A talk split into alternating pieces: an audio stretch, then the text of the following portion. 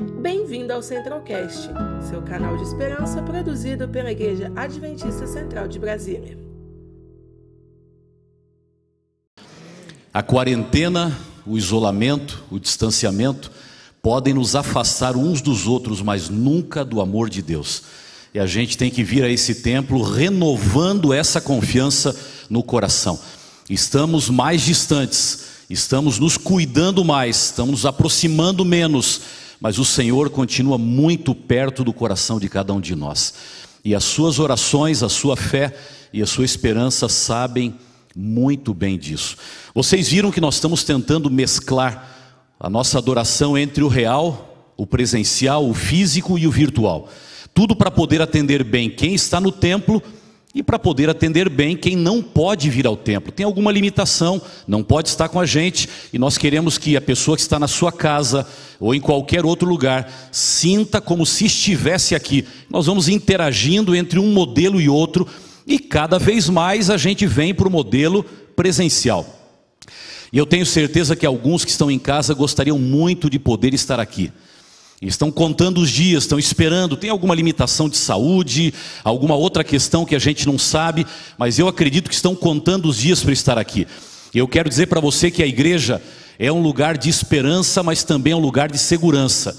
A igreja tomou todos os cuidados para que todos aqueles que venham aqui saibam que nesse ambiente nós vamos fazer o melhor para que a contaminação, que ainda preocupa tanta gente, não se espalhe aqui. Eu queria pedir a você, se você tem um mínimo de condição, venha até o templo. Nós estamos recebendo o grupo dentro da igreja, quando já não há mais lugar disponível na igreja, nós temos outros espaços aqui no ambiente que também são seguros para receber todos aqueles que vêm. Mas a minha alegria é olhar para a igreja hoje. Eu não sei se o pessoal da mídia consegue mostrar o templo, mas nós estamos aqui com a nossa lotação, guardando os espaçamentos, nós estamos com a nossa lotação completa. E agora há pouco eu ouvi do pessoal da recepção que tem chegado mais e mais gente, cada vez mais pessoas estão sentindo segurança para tomar os cuidados necessários, sair de casa e vir ao templo. E a alegria daqueles que entram, a alegria daqueles que chegam ao templo pela primeira vez é algo marcante. E eu quero dizer que estou muito feliz, a igreja está muito feliz com a sua presença aqui. Obrigado por ter vindo, obrigado por ter confiado na segurança desse lugar, mas especialmente por ter confiado que nós não apenas vamos tomar os cuidados sanitários, a presença de Deus torna esse lugar ainda mais seguro e mais abençoado. E é muito, muito bom ver todos vocês aqui, membros da igreja, nossos amigos de outras denominações que vêm adorar conosco, aqueles que acompanham a Novo Tempo e quem sabe hoje pela primeira vez chegaram aqui, todos vocês são especiais para nós, especiais para Deus, e eu espero que a mensagem da palavra dele alcance cada coração. Antes de abrir a Bíblia, apenas uma informação e um motivo de gratidão a Deus. A informação já foi dita agora há pouco pelo Romeu, pelo pastor Jim. Nós estamos começando hoje um movimento em toda a América do Sul chamado Semana da Esperança. Naturalmente, em muitos lugares não dá para fazer de forma presencial. Poucos lugares terão condições de reunir todas as noites pessoas dentro dos templos. Onde isso é possível, Vai acontecer, mas onde não é possível, nós estamos usando toda a tecnologia que a gente pode para que a mensagem alcance as pessoas em casa, no trabalho, quem sabe num hospital, onde elas estejam. Nós queremos compartilhar a maior esperança. Nós queremos dizer às pessoas que a pandemia ainda está aí, que o medo continua aí, que a insegurança do futuro ainda mexe com o coração de muita gente, mas a Bíblia tem as respostas. A Bíblia tem as respostas e nós queremos compartilhar. As pessoas continuam querendo saber os porquês, elas ainda querem um significado para continuar vivendo, elas ainda querem forças para seguir em frente. A Bíblia revela a esperança.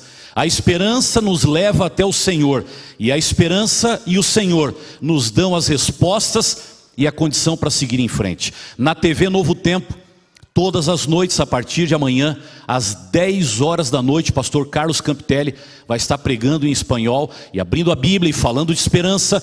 E vão, ter, vão haver várias iniciativas nas redes sociais. Eu queria convidar vocês, de uma forma ou de outra, nessa semana, acompanhe o programa. Agora, o programa não é para nós, Claro que vai ampliar nossa fé, vai nos colocar mais perto da palavra de Deus, mas esse movimento é para a gente convidar amigos que precisam se aproximar de Deus, precisam conhecer mais da palavra de Deus, precisam tomar uma decisão ao lado de Deus. Essa semana é para a gente tentar criar esse tipo de conexão, não só a conexão virtual, mas a conexão do Senhor, da Sua palavra, da pregação da Bíblia, com pessoas que de alguma forma estão estudando a Bíblia e querem aprofundar o seu estudo, ou não estudam a Bíblia, mas estão em busca de respostas e nós queríamos levá-las até alguma conexão onde a Bíblia esteja sendo pregada e essas pessoas possam conhecer a palavra de Deus.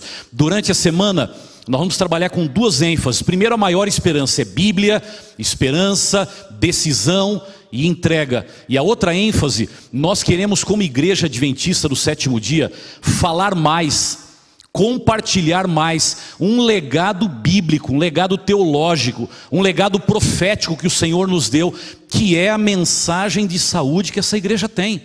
Nós somos um povo que crê que mente e corpo, ambos têm um efeito sobre a vida espiritual. Portanto, a gente quer falar da vida espiritual, mas nós queremos com responsabilidade ajudar as pessoas a prevenirem os problemas que estão aí diante de nós ter uma resistência física melhor, e por isso nós vamos trabalhar com os oito remédios naturais que nós conhecemos muito bem, que não custam nada, que são muito fáceis, que qualquer pessoa pode aplicá-los, mas que tornam o sistema imunológico mais forte, a saúde melhor, a vida com mais qualidade. Isso tem um efeito numa época de pandemia mas também tem um efeito muito grande na vida espiritual. Com essas duas ênfases, nós vamos ter a Semana da Esperança e eu peço a vocês, orem por ela e criem alguma conexão para que os amigos acompanhem a palavra de Deus. E o motivo de gratidão?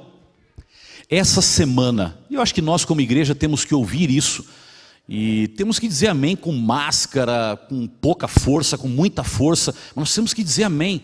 Essa semana, pastor Edward que está lá atrás, junto com a sua equipe, eles fecharam os dados da Secretaria Executiva da Igreja, indicando como tem sido o crescimento da igreja de janeiro até agosto desse ano. A pandemia paralisou o mundo, a pandemia fechou os templos, a pandemia criou confusão na mente de muitas pessoas. E como é que a igreja tem se movimentado neste período?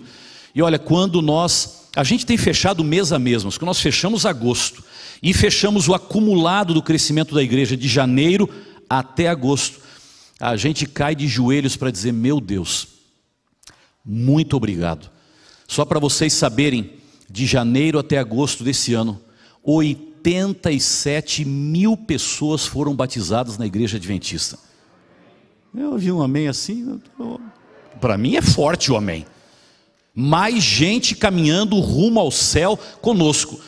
Nossos pastores tomaram todo cuidado, com máscaras, com luvas, com distanciamento, fazendo batismos em lagos, em rios, em piscinas, em batistérios, muitas vezes com igrejas vazias, outras vezes com igrejas abertas, mas um distanciamento muito grande. Agora, 87 mil vezes as águas se moveram desde janeiro até aqui. Só em julho desse ano, agora, pouquinho atrás, quase 20 mil pessoas foram batizadas no mês de julho. Ou seja, quase 20 mil vezes as águas se moveram. Nós não tivemos nenhum pastor contaminado por ter feito o batismo, nem por continuar cumprindo o ministério, nem por cuidar da igreja e das pessoas, mas com coragem, eles aceitaram o desafio de abraçar aqueles que querem entregar Jesus e ir às águas e fazer o seu batismo. E no mês de agosto desse ano, a igreja cresceu mais do que o mês de agosto do ano passado, onde não tinha pandemia, onde os templos estavam abertos e onde a vida parecia normal. Por isso eu digo, gente, louvado seja o nome do Senhor. A pandemia não deteve a marcha do povo de Deus. A pandemia fechou templos, mas não fechou corações. A pandemia trouxe medo, mas não acabou com a esperança. E nós continuamos nos movendo, porque a missão não está de quarentena. E a obra continua com responsabilidade e cuidado, mas a obra continua, porque nós queremos ver Cristo voltar em breve e muitas pessoas preparadas para, junto com a gente, chegar ao reino dos céus. Abra sua Bíblia agora. Na verdade, a gente está aqui para contar alguma coisa, mas especialmente para abrir a Bíblia. Essa é a razão de estarmos na casa do Senhor. Lucas capítulo 9. Por favor, abra sua Bíblia. Lucas 9. Deus tem um recado especial em um único verso de Lucas 9, mas um verso que tem que falar o nosso coração e tem que nos provocar um pouco de reflexão nessa manhã. E aquela reflexão que é capaz, pelo poder do Espírito Santo, de mudar decisões, rumos e o foco da nossa própria vida.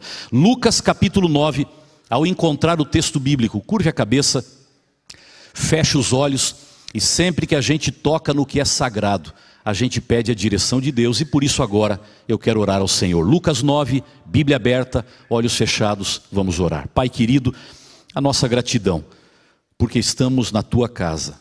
Ainda temos várias restrições, mas estamos na tua casa. Obrigado, Pai. Obrigado pela oportunidade da vida. Obrigado porque o Senhor preserva a nossa saúde. Obrigado porque o Senhor cuida daqueles que estão aqui, mas o Senhor também cuida daqueles que nos acompanham virtualmente agora. O Senhor cuida daqueles que estão com a saúde perfeita, mas o Senhor também está cuidando daqueles que passam por momentos de dificuldade, ou pela Covid-19, ou por outras enfermidades. O Senhor tem caminhos que nós não conhecemos mas são sempre os melhores. Por isso, nessa manhã, Pai, em primeiro lugar nós te agradecemos. E é com espírito de gratidão que nós nos colocamos diante da tua palavra para ouvir a tua voz. Fale agora, Pai querido, ao nosso coração.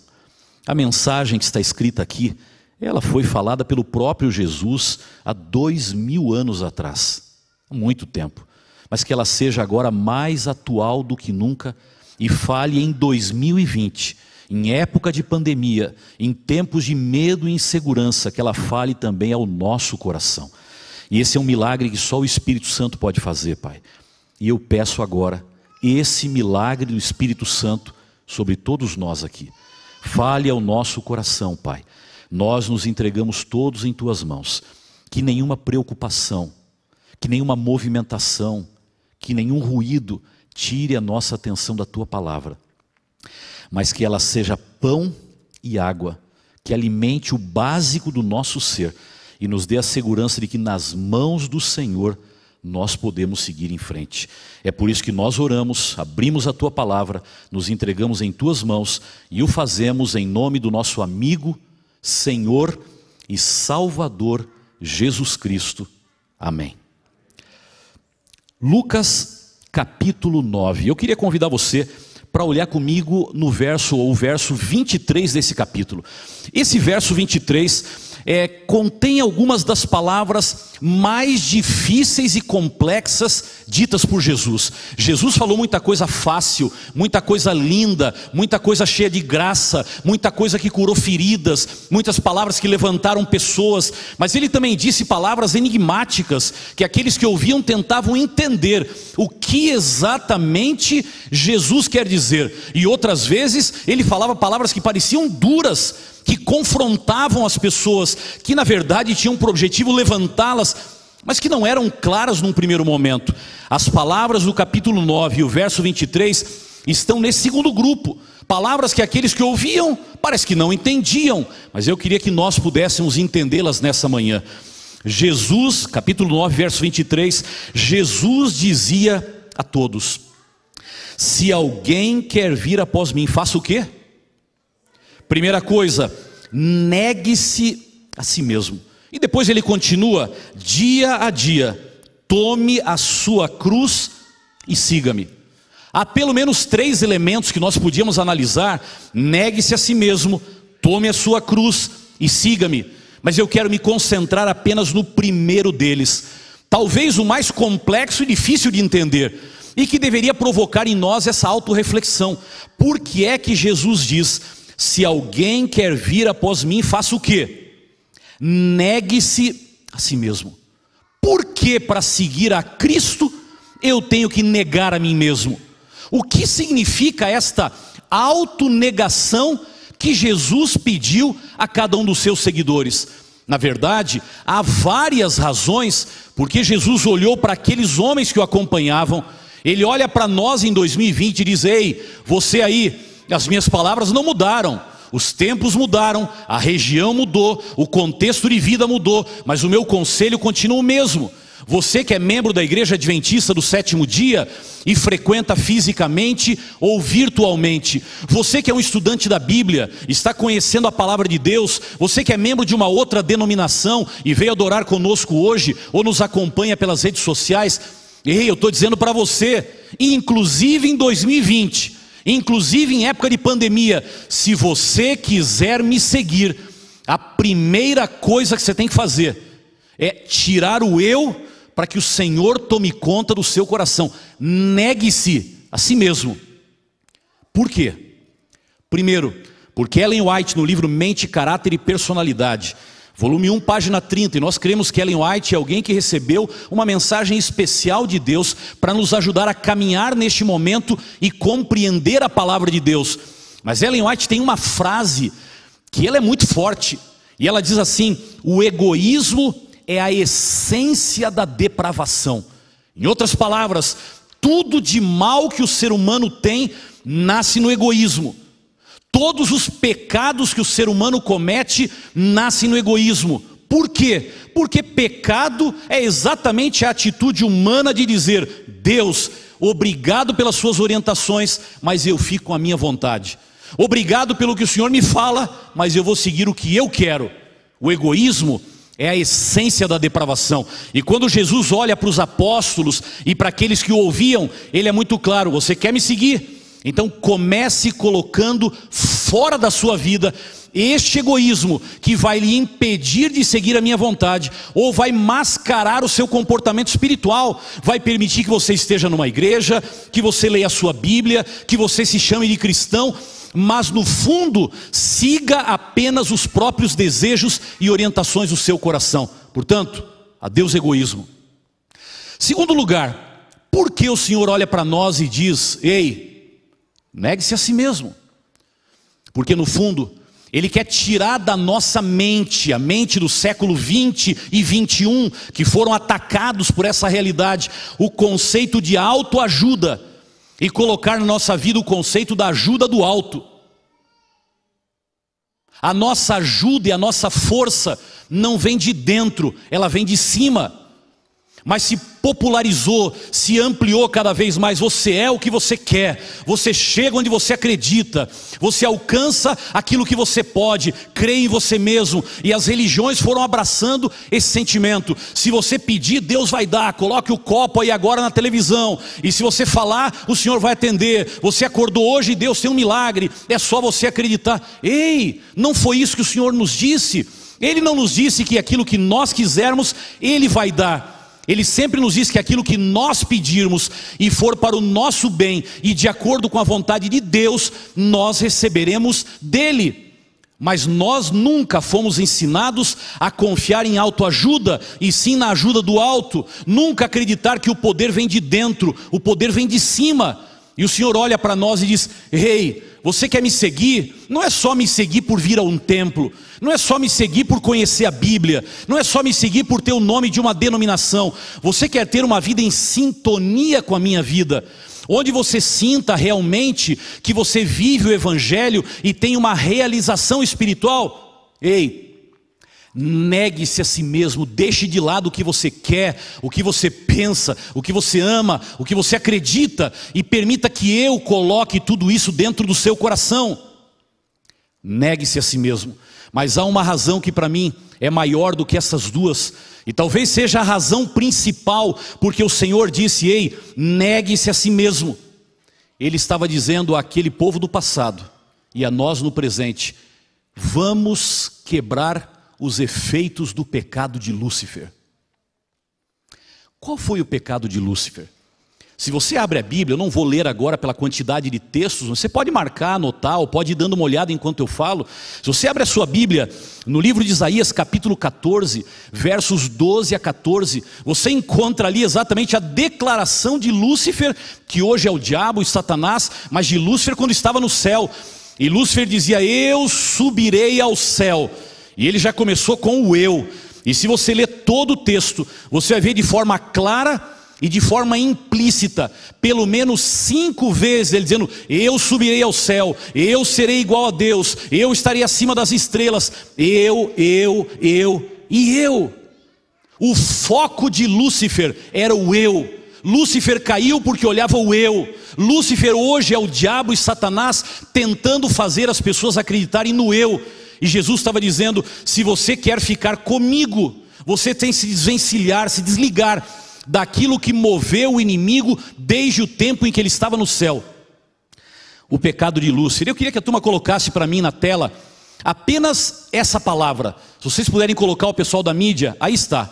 Essa foi a palavra que moveu Lúcifer. Essa é a palavra que representa o egoísmo. Essa é a palavra que representa a autoajuda. Essa é a palavra que representa o primeiro pecado e que deu história a tudo aquilo que nós conhecemos hoje. Os tempos passaram, mas a estratégia do inimigo não mudou. Primeiro foi Lúcifer no céu. Depois, se você olha a experiência humana, você vê o inimigo atuando na Torre de Babel, e eles diziam ali em Gênesis capítulo 11: a Torre de Babel é uma torre que subirá até o céu, expressando o mesmo sentimento que Lúcifer tinha expressado. Lúcifer se revelou na Torre de Babel logo após o milagre do dilúvio. Se você continua acompanhando a história, você vai para Daniel, e Daniel capítulo 2, você encontra o sonho de Nabucodonosor, e ele disse: Eu não quero uma estátua com ouro, prata, cobre, ferro e pés de ferro e barro, não, eu sou toda a estátua, eu sou toda a história, eu sou a cabeça e o corpo de ouro. E aí, depois de Babel, veio Babilônia, e Babilônia também queria ser o seu próprio Deus. E a Bíblia fala que nos últimos tempos a Babilônia espiritual vai se manifestar da mesma forma. Se você for à Bíblia, a partir de Apocalipse 14 até Apocalipse 18, Babilônia aparece seis vezes no Apocalipse, e essas seis vezes tentando se colocar no lugar de Deus, até que ela é destruída pelo próprio Deus. E o Senhor olha para nós e diz: por favor, tire o eu do seu caminho. Se você quiser vir após mim, negue-se a si mesmo. E eu vou deixar esse eu aqui na tela para vocês olharem um pouquinho para ele. O inimigo hoje continua lutando para colocar o eu em primeiro lugar.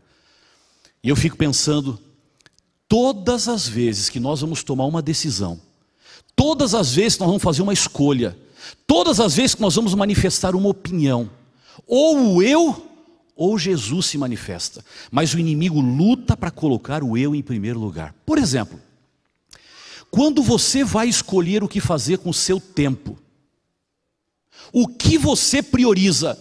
O que Deus quer ou o que você quer?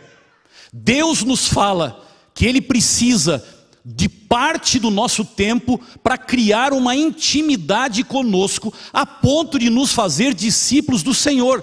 Se não há tempo, não há intimidade, se não há intimidade, não há discipulado, se não há discipulado, não há cristianismo, e se não há cristianismo, não há salvação. E o Senhor fala, por favor, comece o dia comigo. Eu pergunto, quando você começa o seu dia, é Deus que você coloca em primeiro lugar ou é aquilo que você quer? Você acorda de joelhos ou acorda para orar, abrir sua Bíblia, louvar o Senhor, estudar Sua palavra e gastar a primeira hora do dia na presença do Senhor, porque é primeiro Deus ou você começa o seu dia pensando, estou com pressa, tenho que comer, tenho uma dieta especial, quero fazer exercício, quero cuidar do meu corpo, tenho que sair, tenho compromissos, quero ver uma série, quero ver um programa, e quando chega 11 horas da noite, você já está cansado, vai dormir, e eu pergunto: quem é que está comandando o seu tempo? Quem está comandando o seu tempo? É o seu eu ou é o seu Deus? E eu paro para fazer uma análise das mais variadas áreas da vida. Olhe para o tempo. Se você não quiser olhar só para o tempo, olhe para o seu estilo de vida. Qual é o critério que você usa para tomar suas decisões de estilo de vida? Quando você vai olhar para sua aparência pessoal, sua roupa, seus acessórios, sua beleza, você está preocupado no que Deus acha de você, ou você está preocupado com o que você acha de você? E os outros vão achar de você também. Quando você se olha no espelho, homem, mulher, jovem, criança, todo mundo, você se olha no espelho, você diz assim: eu estou digno para ir à presença do Senhor. Durante a semana, quando você vai fazer tanta coisa, você coloca a sua roupa e diz: Eu estou digno para representar corretamente o Senhor. Ou você olha para o espelho e fala: Estou lindo ou não? Ou você olha para o espelho e fala: Estou bonito ou não estou? Estou magro ou não estou? Estou gordo ou não estou? O cabelo está do jeito. Quem é que domina a sua aparência pessoal? Se não for aparência pessoal, e quando você vai pensar no seu entretenimento? Lugares que você frequenta, séries que você vê, sites que você visita, músicas que você ouve, eu não sei. Quem é que comanda? Quem é que está no centro das suas decisões? Você para para pensar, puxa, eu queria tanto assistir essa série. Você para para pensar, será que Deus aprovaria ou não aprovaria? Esse é o critério da sua escolha?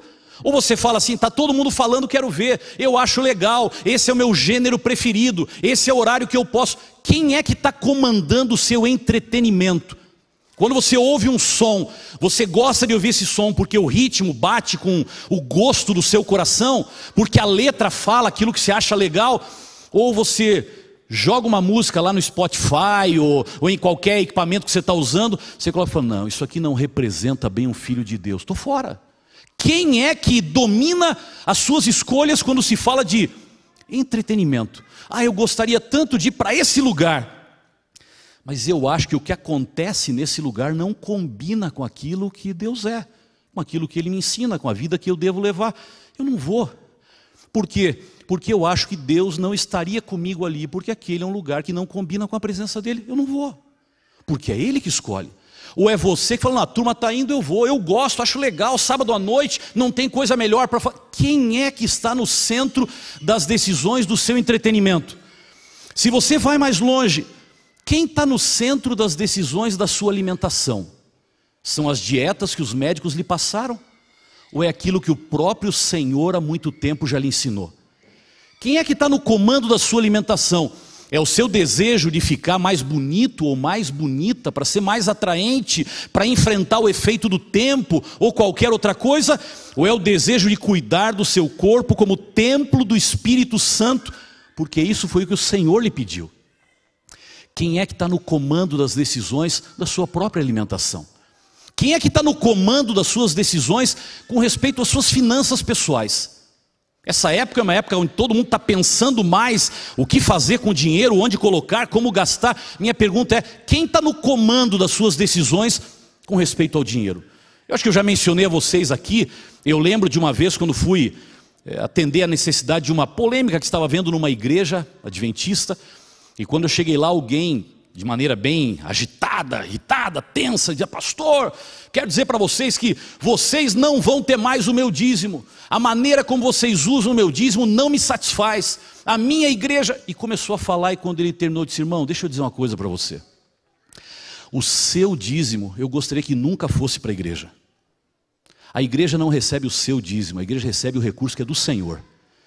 Se você está entregando na igreja o seu dízimo, e talvez você imagine que você entregou o seu dízimo, colou um chip nele e disse assim: Eu quero ver por onde esse dinheiro vai, o que é que eles estão fazendo com o meu dinheiro, onde estão gastando o meu dinheiro, onde está sendo aplicado o meu dízimo. Eu disse, assim, irmão, fica com o seu dízimo aí.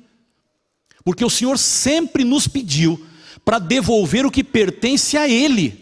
E se aquilo pertence a ele, falou: Senhor, caiu na minha mão, já passei para a sua. Isso aqui não é meu. Agora, uma vez que eu cumpra a minha responsabilidade, outros vão ter que cumprir as suas. Cada um tem uma responsabilidade neste processo.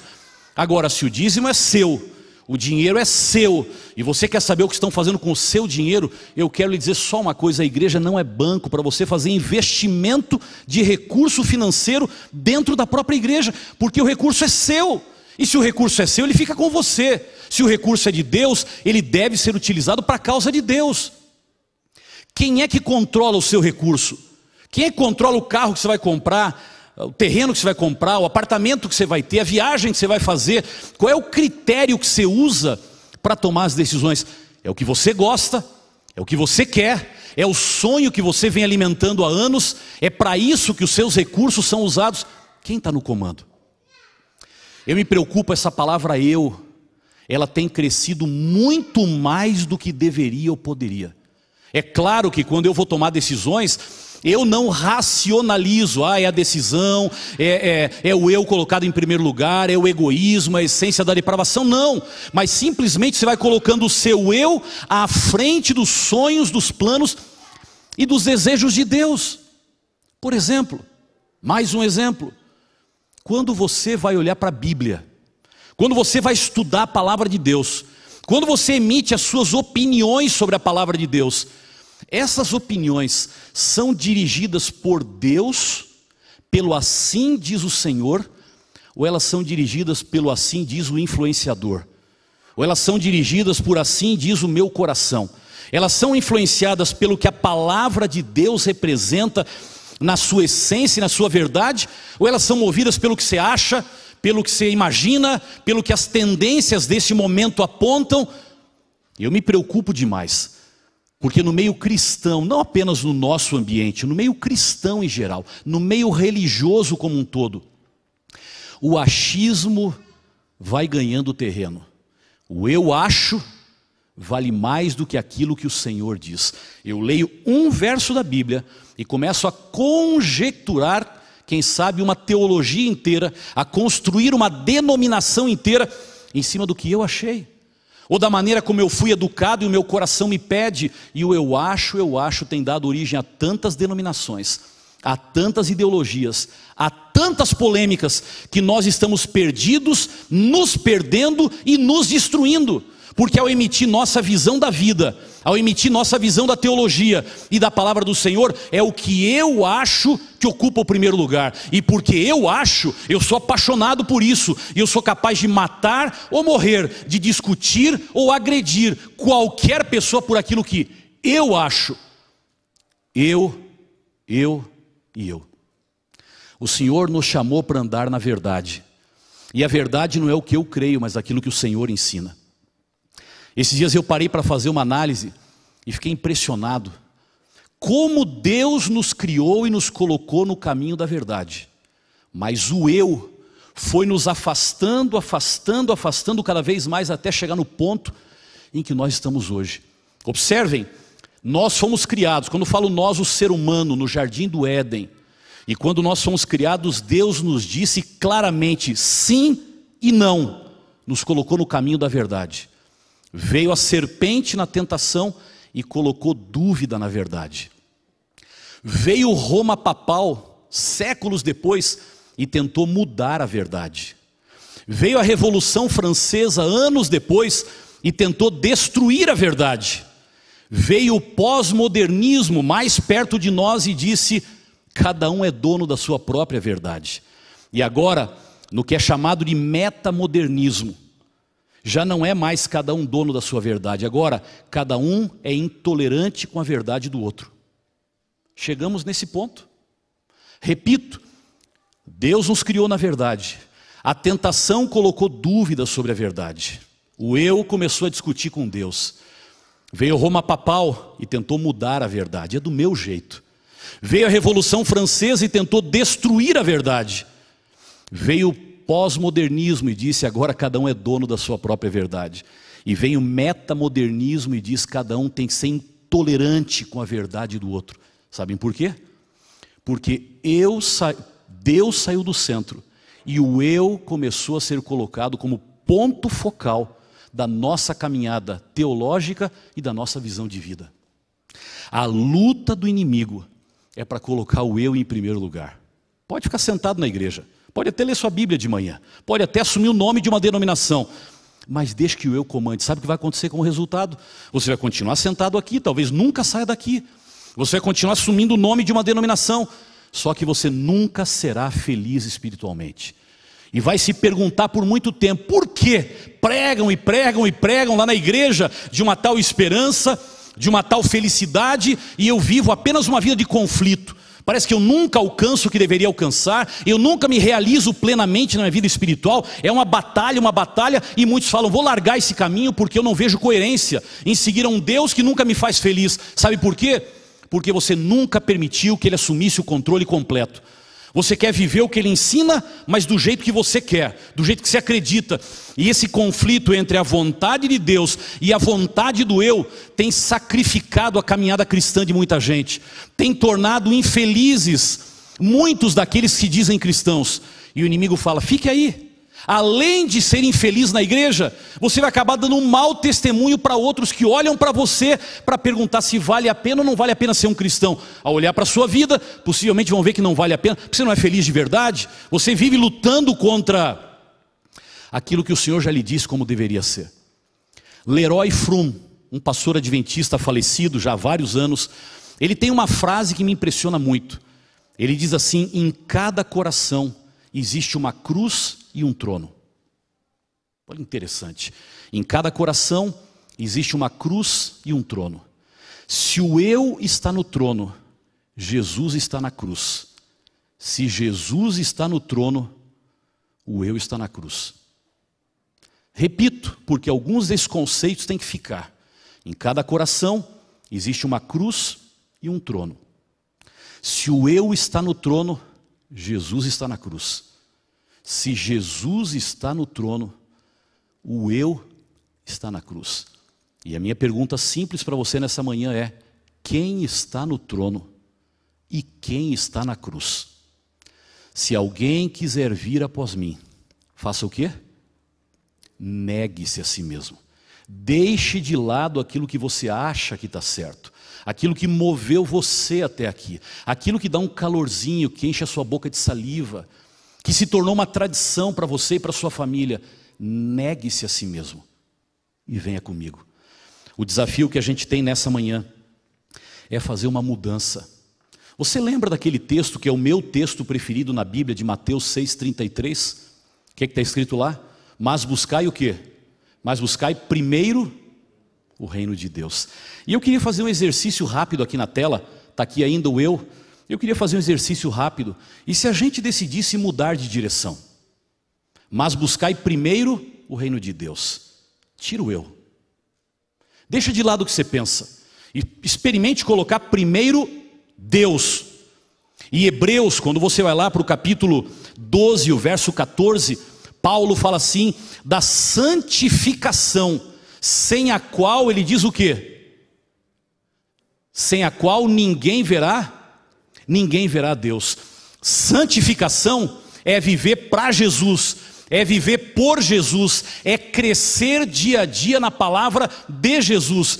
E o meu desafio para vocês é colocar em primeiro o reino de Deus, depois buscar a santificação, que é uma vontade de Deus cada vez mais intensa na minha vida mudando os meus hábitos na caminhada cristã, até o momento do encontro com o Senhor, quando viveremos para sempre com Ele na glorificação. Que tal nós experimentarmos fazer essa mudança? E aí, o eu deixa de estar no centro, porque Deus ocupa esse lugar. E você já parou para pensar que se a gente faz um simples exercício de colocar a Deus em primeiro lugar, tudo muda de sentido. Aí, aquilo que antes ocupava o meu tempo focado no eu, agora o meu tempo é focado em Deus. Primeiro Deus. E depois de gastar um tempo com Deus, eu vou para o exercício, para a academia, para o trabalho, para a palestra, para os estudos, para o cabeleireiro, para a viagem, para as férias, para o passeio. Mas é primeiro Deus. Que mudança de foco. Se esse foco muda, você deixa de pensar no seu estilo de vida, olhando para você. Você vai olhar para a sua aparência pessoal e vai perguntar: Senhor, tá bom? Parece até uma coisa meio fora de lugar. Eu vou olhar para o espelho e vou perguntar para Deus se está bem. Você não precisa fazer essa pergunta, sabe por quê? Porque enquanto você lê a palavra do Senhor, Ele vai mudando os desejos do seu coração.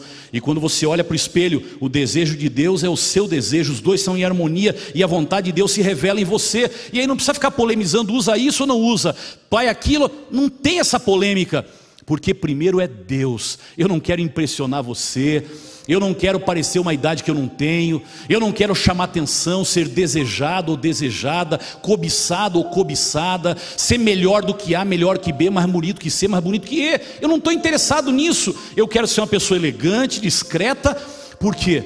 Porque antes de agradar qualquer pessoa, eu quero agradar o meu Deus. O meu estilo de a minha alimentação, eu vou comer alguma coisa, eu falo, vem cá, isso aqui combina com a alimentação de alguém que quer ter uma mente lúcida, clara, para entender a vontade de Deus. Eu já sei o que decidir. A Bíblia ensina e outras que ela não fala. A minha relação com Deus vai me dar claridade. Ao pensar no uso dos meus recursos, eu vou pensar: isso aqui pertence a Deus. Eu não tenho que discutir. Eu vou fazer essa compra, pergunta, eu não estou sendo exagerado e gastando demais para mim, sem ajudar os carentes e necessitados que precisam tanto da minha ajuda, porque eles são filhos de Deus e o Senhor disse que é a ajuda deles que vai me manter no caminho do céu. Eu vou começar a me perguntar essas coisas. É assim que Deus gostaria que eu agisse? Eu vou perguntar: é isso que Deus escreveu dentro da Bíblia? Essa é a palavra de Deus. Antes de emitir a minha opinião, brigar pelo que eu acredito, a minha ideologia, a minha teologia, as minhas posições, as minhas polêmicas, eu vou para a Bíblia e vou perguntar: é isso mesmo que Deus diz? Deixa eu ler um pouco mais. Eu não vou falar antes de ter certeza que Deus se revelou do Gênesis ao Apocalipse, aquilo que Ele tem para me dizer. E quando a palavra do Senhor estiver clara em mim, eu posso expressar a palavra do Senhor. Como tudo muda de perspectiva quando a gente nega a gente mesmo, nós mesmos, e decidimos seguir ao Senhor. Eu queria hoje convidar todos vocês a um compromisso. Nós estamos começando uma semana onde, possivelmente de maneira virtual, nós vamos estudar muito mais sobre a palavra de Deus. Mas eu queria convidar cada um de nós a fazermos o compromisso de colocar Deus em primeiro lugar. Tira a parte escura do texto que eu coloquei, tira o eu, e permita que aquelas cores mais claras tomem o conjunto, e Deus esteja em primeiro lugar. Você lembra daquele versinho conhecido de Salmos, capítulo 37, o verso 5, que diz assim: entrega o teu caminho ao Senhor, confia nele, e o mais Deixa com Ele. Entrega o teu caminho ao Senhor. É o mesmo que buscai em primeiro lugar o reino de Deus e a sua justiça. É o mesmo que aquele que quiser vir após mim, negue-se a si mesmo. Será que hoje não seria oportunidade para cada um de nós dizermos para o Senhor: Eu preciso deixar muito daquilo que eu quero, daquilo que eu gosto, daquilo que eu defendo, daquilo que eu brigo, daquilo que me chama atenção, daquilo que faz meu coração bater mais forte e permitir que o Senhor ocupe o primeiro lugar. Será que você precisa disso? Eu não sei. Mas se a gente ora a Deus, Deus nos mostra, Ele nos revela. Quando a gente curva a cabeça e ora e fala: Senhor, me ajuda a analisar o contexto da minha vida. Eu estou colocando demais a minha vontade em primeiro lugar. Será que essa é a razão porque eu tento lutar contra o pecado e caio sempre? Será que essa é a razão porque eu estou desmotivado espiritualmente? Será que essa é a razão porque eu estou revoltado, estou cheio de ódio no meu coração? Por que não perguntar a Deus? Por que não perguntar a Deus? Qual é a sua realidade? Em cada coração existe uma cruz e um trono. Se o eu está no trono, Jesus está na cruz. Mas nessa manhã, se essa é a sua realidade, eu queria convidar você a tirar o eu do trono pendurá-lo no madeiro e dizer: Senhor, ocupe o lugar que sempre foi seu, e eu nunca deveria ter tirado o Senhor dali. O Eldon vai cantar para a gente agora. Um hino que é um convite. Vem para Jesus. Se hoje Jesus te chama e tu não vens, para onde vais então? Para onde vais? Vem para Jesus. E eu vou fazer um pedido a você. Enquanto o Eldon estiver cantando, eu queria pedir para você curvar a cabeça. Não precisa ficar olhando para o Eldon, por mais que é bom, Eldon, quando as pessoas veem você cantando. Não precisa olhar para o Eldon hoje. Curva a sua cabeça. Feche os olhos. E por que não gastar assim um minuto, dois minutos para começar uma autoavaliação com Deus? O próprio Jesus foi quem nos disse: Todo aquele que vier a mim, de maneira nenhuma eu lançarei fora. Não, venha, vamos conversar, ainda que os seus pecados sejam como a escarlate, eu os tornarei como a pura lã. Vamos conversar. Eu queria convidar você a curvar a cabeça, fechar os olhos e orando e ouvindo a mensagem que o Eldon vai cantar. Se o seu desejo nessa manhã é tirar o eu do trono para colocar Jesus ali, negar-se a si mesmo, eu só queria pedir para você, orando mesmo, se colocar em pé onde você está. Pode continuar de cabeça curvada, pode continuar orando. E quando o Eldon terminar a música, eu não vou pedir mais uma vez, eu só vou fazer uma oração para concluir essa mensagem, para pedir uma bênção especial sobre a sua vida e para pedir que Deus o ajude, a ajude nessa luta para tirar o eu do trono e colocar Jesus ali. Mudar a direção como as coisas estão acontecendo. Por favor, Eldon, cante para a gente. E enquanto ele canta, ore, levante-se, que eu quero entregar sua vida nas mãos de Deus.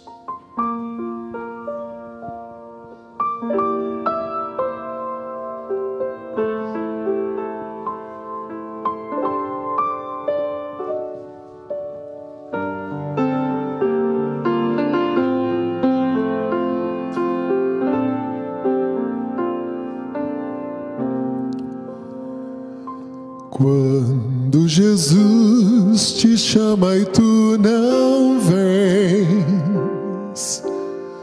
pra onde vais então? Voltas pro mundo e tudo que contém,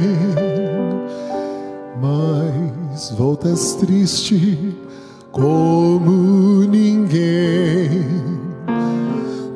Porque voltar pro frio gelado que destrói e abandonar os braços de amor do Pai.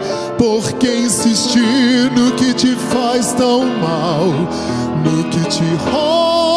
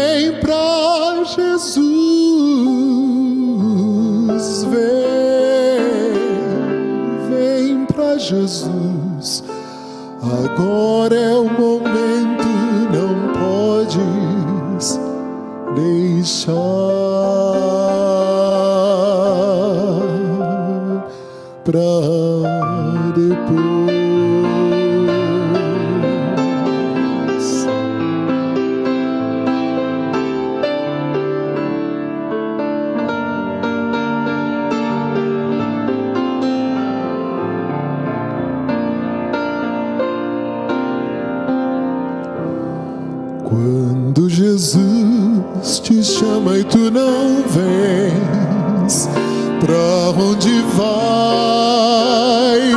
então? Voltas pro mundo e tudo que contém, mas voltas triste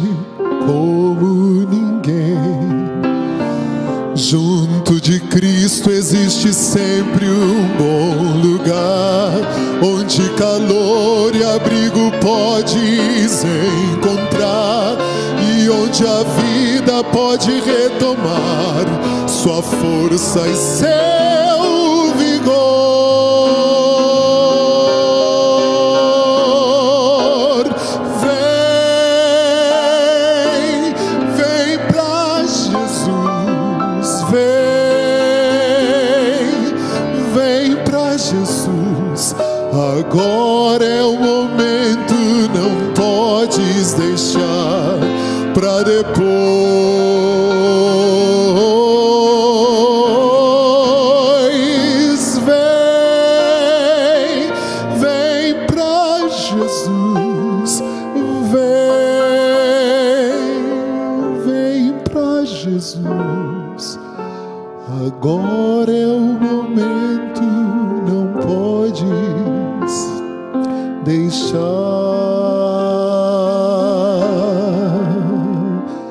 pra depois. Quando Jesus te chama e tu não vens, pra onde vais?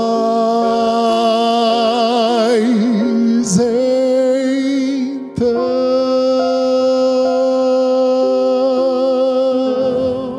Senhor Deus e Pai nós estamos concluindo a mensagem dessa manhã reconhecendo que não há outro lugar melhor do que as mãos de Jesus.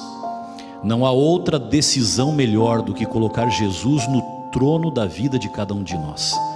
E não há outra hora melhor para tomar essa decisão ou para renovar essa decisão do que agora. É por isso, Pai, que muitas pessoas se levantaram aqui nessa manhã. Pessoas que se levantaram em silêncio, não falaram nada, mas ao se levantar disseram muita coisa para o Senhor. Quantos de nós, Pai, temos colocado eu em primeiro lugar? Eu sou uma dessas pessoas, e acho que tem vários outros aqui dentro também. A nossa vontade prevalece, os nossos gostos estão em primeiro lugar. Meu Deus, não foi para isso que o Senhor nos chamou. E nesse momento da história desse mundo, não é isso que o Senhor espera de nós. Nós estamos tão perto de Canaã, mas talvez estejamos com o mundo demais dentro do nosso coração. Estamos tão perto, mas podemos terminar tão longe. Por isso, Pai, nosso pedido simples nessa manhã, que o poder do Espírito Santo, que nos dá a condição que nós não temos, porque a gente até quer, mas não consegue, que o poder do Espírito Santo nos ajude a negar a nós mesmos. Não vamos perder a nossa personalidade, não vamos perder tudo aquilo que aprendemos e que nossos pais nos passaram, mas os desejos pecaminosos dentro de nós podem ser apagados pelo sangue de Cristo e de vitória em vitória. O Senhor pode nos preparar para a vitória final. Por isso nós te pedimos, ajuda-nos a tirar o eu que é tão pesado do trono e pregá-lo na cruz, para que o Senhor seja o Rei da nossa vida e em tudo a tua vontade esteja em primeiro lugar. Nós oramos e já te agradecemos pela fé, porque cremos que o Senhor ouve cada palavra da nossa oração e cada pedido silencioso do nosso coração. Fica conosco, Pai. Oramos e agradecemos em nome do nosso amigo, Senhor e Salvador Jesus Cristo. Amém. Conheça também nossos outros podcasts, Centralcast Jovens Brasília e Centralcast Missões. Que Deus te abençoe.